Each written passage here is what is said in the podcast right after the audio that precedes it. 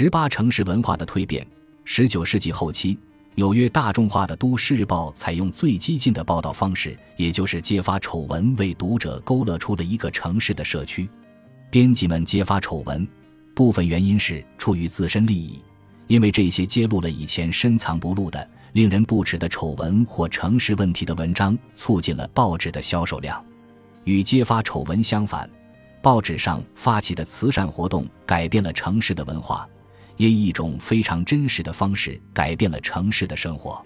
这两种报道结合在一起，形成了这样一种观点：即城市大众，无论任何阶级、任何政党，都应有共同的关注和责任。在十九世纪中期的新闻界，对阶级和政党的忠诚胜过任何一种更为广泛的公民身份。报纸把这种忠诚看作一种选择的立场，而不是解决问题的办法。例如。纽约报纸报道1836年海伦·吉维特被谋杀的事件时，《纽约太阳报》就团结了工人阶级的读者，声援可怜的被害人妓女吉维特；而更绅士的《纽约先驱报》则要求他的读者支持这次谋杀事件的犯罪嫌疑人理查德·罗宾逊。两家报纸都没有从更广泛的公民视角来看待此案。两家报纸都没有研究过为什么治安体系竟允许那么多女性在托马斯街上沦落风尘，也没有人讨论过应该采取何种措施才有可能阻止像吉维特这样的女性继续从事如此危险的职业。在19世纪80年代末和90年代，纽约的编辑们努力想要在政党或阶级之外发展更多的读者，这就意味着他们必须用新的方式争取读者的忠诚。一些报纸还在努力想要让纽约人产生这样的感觉，即每当他们买下一份报纸，就相当于加入了一个读者群体。在这个群体中，人们选择的是纽约最好的报纸。林肯·斯蒂芬斯解释说：“一个独具特色的叙事应该是这样的，能逐渐让读者对他的报纸取得的成功产生兴趣和自豪感。”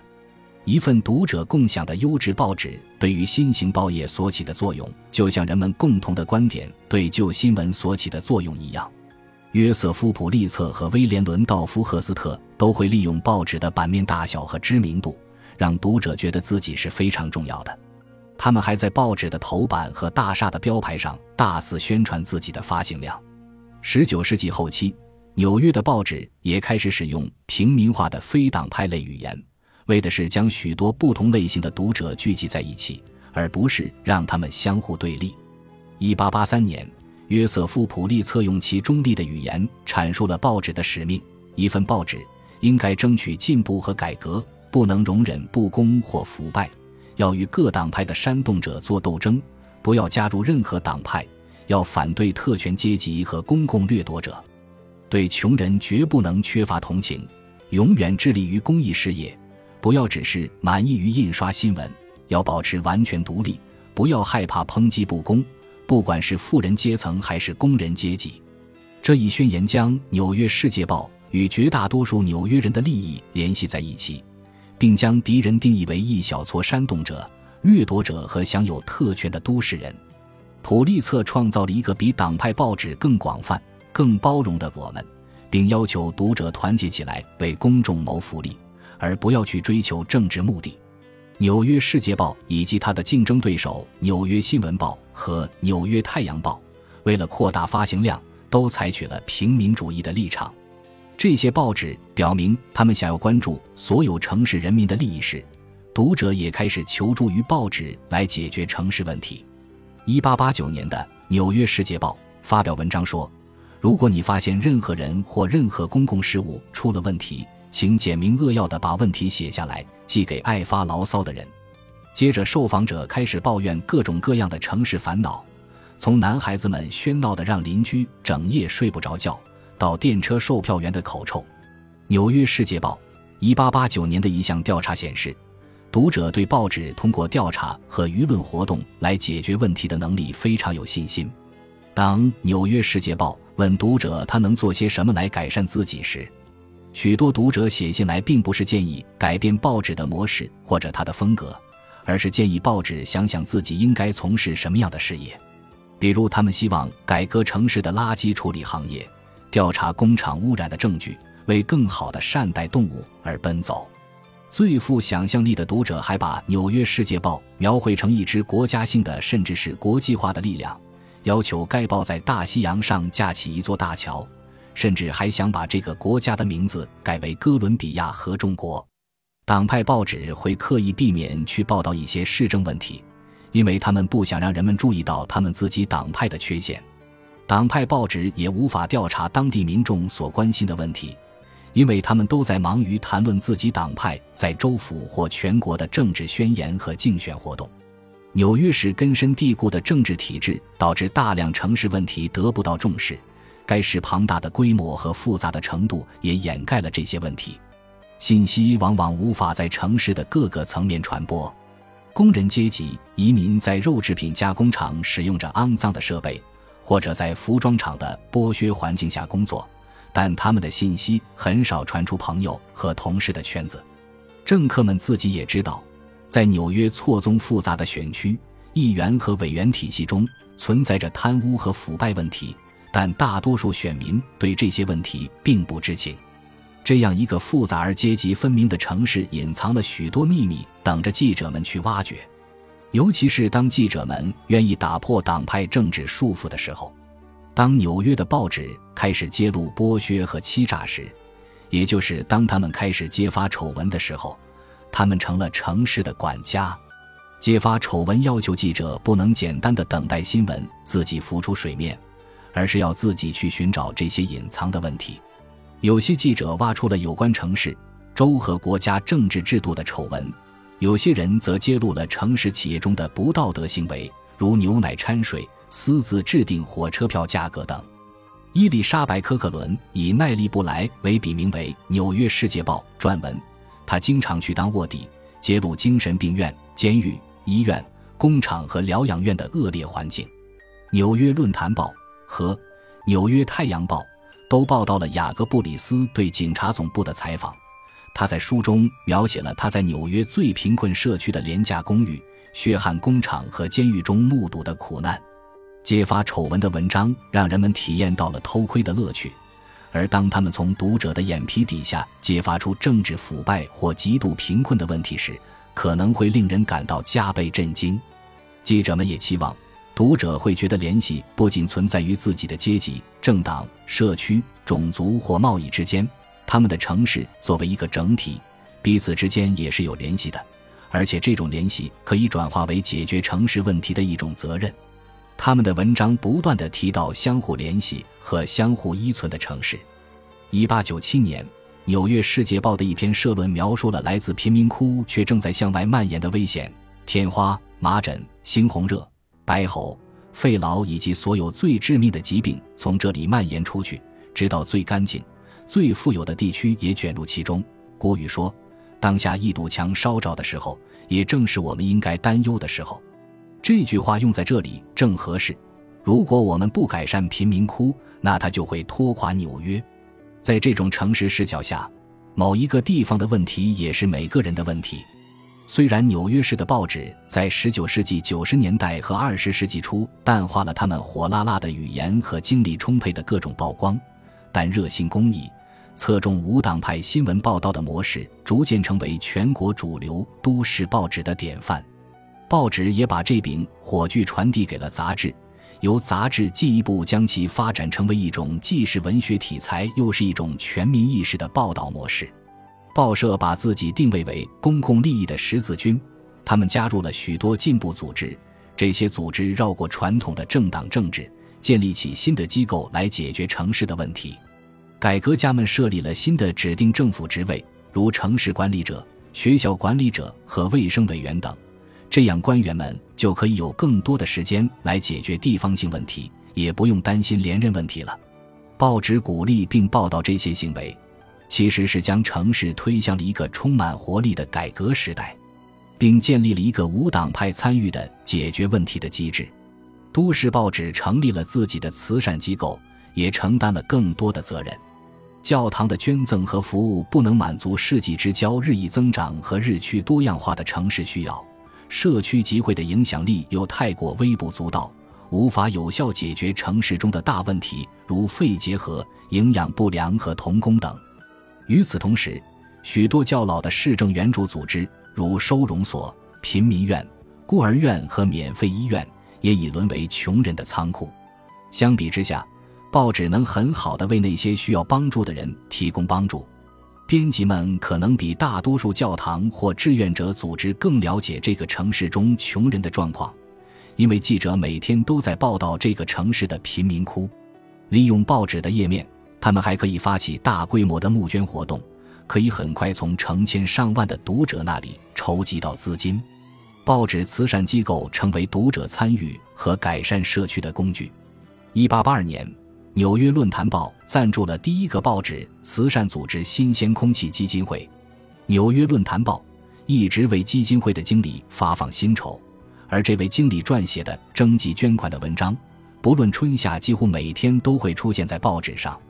纽约世界报、纽约新闻报和纽约先驱报紧跟纽约论坛报的步伐。在一八九三年和一八九七年的大萧条时期，这些报纸都设立了基金。提供免费的冰、衣服、煤和食物。尽管这些慈善机构都把读者塑造成互相扶持的社区成员，但他们的方式却并不相同。《纽约世界报》、《纽约新闻报》和《纽约美国人》发起的慈善组织为在紧急危机中受难的人提供了暂时的救济，在冬季寒冷的天气里向贫困家庭分发煤炭，或者为一名被杀警察的家人募捐等。在这方面，他们类似于工人阶级社区的互助社团。与此同时，《纽约时报》和《纽约论坛报》的中产阶级和上层社会读者也逐渐融入这种渐进式的文化改革中。他们开始重视这些高度系统化的救援，而且他们也有资金能够连续多年支持这些救援。尽管这些报纸的读者可能对穷人还不够了解。但在读报过程中可能会对穷人感兴趣。慈善类的文章为读者提供了一种零风险的方式去了解和同情纽约市最贫困的居民。在大街上，中产阶级和富裕的纽约人在穷人面前常常会保持高度警惕，认为穷人会乞讨、兜售甚至偷窃。但读报纸的时候，那些纽约人便会放松警惕，因为印刷品里的人比较安全。不像站在眼前的人那样具有太多的不可预见性。作家们会经常关注儿童问题，因为儿童对读者的威胁似乎比贫穷的成年人要小，而且很少有读者会因为贫穷而责备孩子。文章鼓励读者将报纸中出现的人物视为值得帮助的可爱的个体，而不是单纯的类型。没有人会不喜欢十一岁的吉米夏普。也没有人能不笑着面对这张快乐的小脸、棕色的眼睛、宽阔的嘴巴、笔直狭窄的鼻子。一九一八年的一份助贫档案这样写道：在慈善类文章中，编辑们巧妙地将这个支离破碎的城市描绘成一个充满爱心的社区。读者可以通过向报纸发起的活动进行捐款的方式，参与到对纽约的憧憬中。几乎所有的慈善机构每天或每周都会在报纸上刊登捐赠者的捐赠清单。一八九零年的《纽约论坛报》上有一份新鲜空气基金会的捐赠者名单：牧师住宅七点零零美元，范德比尔特夫人一千点零零美元，是 N.G. 五点零零美元。星期日在达勒姆的教会学校的年轻女孩们，康涅狄格州二点二五美元。将这些不同的名字聚集在同一个页面上，让人们围绕着一个共同的目标。这些行为会让人觉得社区中的每一个成员都很重要。与此同时，报纸慈善机构通过重新印刷捐赠信件来展示纽约人的慷慨和爱心。请把这笔钱捐给最需要帮助的人。《纽约时报》刊登了纽瓦克的埃利·胡罗宾逊的来信：“姐姐和我本想把这笔钱存起来买圣诞礼物。”但我们觉得这些人会更需要它。当这些活动结束之后，编辑们还会详细报道那些受助人因为读者的捐赠所经历的让人振奋的改变。一篇后续文章这样写道：“这是一位丧偶的母亲，他的七个孩子因为营养不良而导致身体虚弱。不过现在他们已经有了足够的食物，孩子们看起来就像来自另一个家庭，他们是那么健康红润。家里虚弱的祖母。”似乎也恢复了青春活力。每当报纸将其慈善事业的成功归功于读者的集体行为时，投稿者就会感到自己是慈善组织的一份子。报纸的编辑发起慈善运动，并非仅仅出于慷慨，他们也是为了改善自己的公众形象。在世纪之交，都市报纸已经成长为强大的公司。批评家们指责出版商的盈利策略与石油和钢铁大亨的策略没有什么不同。批评人士还指责报纸耸人听闻的报道拉低了公众的道德感。一个相对简单的方法可以帮助编辑改善报纸的声誉，那就是建立一个慈善机构。一八九零年的《纽约论坛报》上说：“我们需要慢性悲观主义者的关注，因为这样的人会不断抱怨，认为媒体攻击个人声誉。”侵蚀公共道德，助长无聊的八卦之风。尽管列出了新鲜空气基金会的成功结果，但报纸上所谓的专题报道也不具备任何意义。报纸刊登耸人听闻的故事和图片，报社的工作人员则冲进来拯救绝望的家庭。这时，他们就可以把自己塑造成英雄。关注儿童的慈善活动也有助于为报纸剥削童工的坏名声证明。分销经理雇佣了年纪很小的男孩，有时甚至是孤儿，在街角卖报。男孩们的工资很低，很多都睡在人行道上。如果纽约人没有亲眼见到这些小报童所遭遇到的麻烦，那么可以从儿童保护协会的创始人查尔斯·劳瑞·布雷斯那里了解的他们的情况。这位创始人在19世纪50年代开创了他们的事业。另外，读者也可以从小说家霍雷肖·阿尔杰那里了解到儿童的情况，因为在这位小说家的英雄故事和畅销书中，报童都被塑造成了小英雄的形象。纽约市的报纸似乎成功的将自己定位为慷慨和慈善的机构，因为有需要的纽约人都会向报纸的编辑寻求帮助。写给约瑟夫·普利策的信件档案中有数百封信是关于求职。赚钱和宣传方面的请求，一些信件在请求援助前特意赞扬了《纽约世界报》的慈善报道，如贵刊在自己的重要专栏中帮助了这么多人。我也希望你们能帮我一点忙。路易莎·贝克太太这样写道：“请问贵刊能向公众介绍一下我的情况，并请求公众捐款吗？”揭发丑闻的人把读者的注意力集中在政客和党派报纸多年来一直忽视的城市问题上，并鼓励读者批判性的思考如何解决这些问题。相比之下，报纸慈善文章则充当了更多的临时角色。他们没有调查贫困、饥饿或招募童工的原因，只是为了减轻受害者的痛苦。当然，这两种类型的新闻都产生了类似的预期效果。并渗入纽约的政治和社会。雅各布里斯的文章和照片激发起市民和政客们的共同努力。大家希望通过童工法建造城市运动场，以及扩建为城市提供无污染饮用水的克罗顿渡槽。伊丽莎白·科克伦曝光的内容引发了人们对该市疯人院的调查和改革。《纽约时报》发起的反对人寿保险公司滥用商业行为的运动。说服了立法者对该行业进行改革，慈善文章成功动员了纽约人。例如，《纽约论坛报》的读者在1882年至1912年期间，每年向新鲜空气基金会捐赠1.8万美元至5.2万美元，每年派送4000名至1.5万名租住廉价公寓的儿童到乡村度假。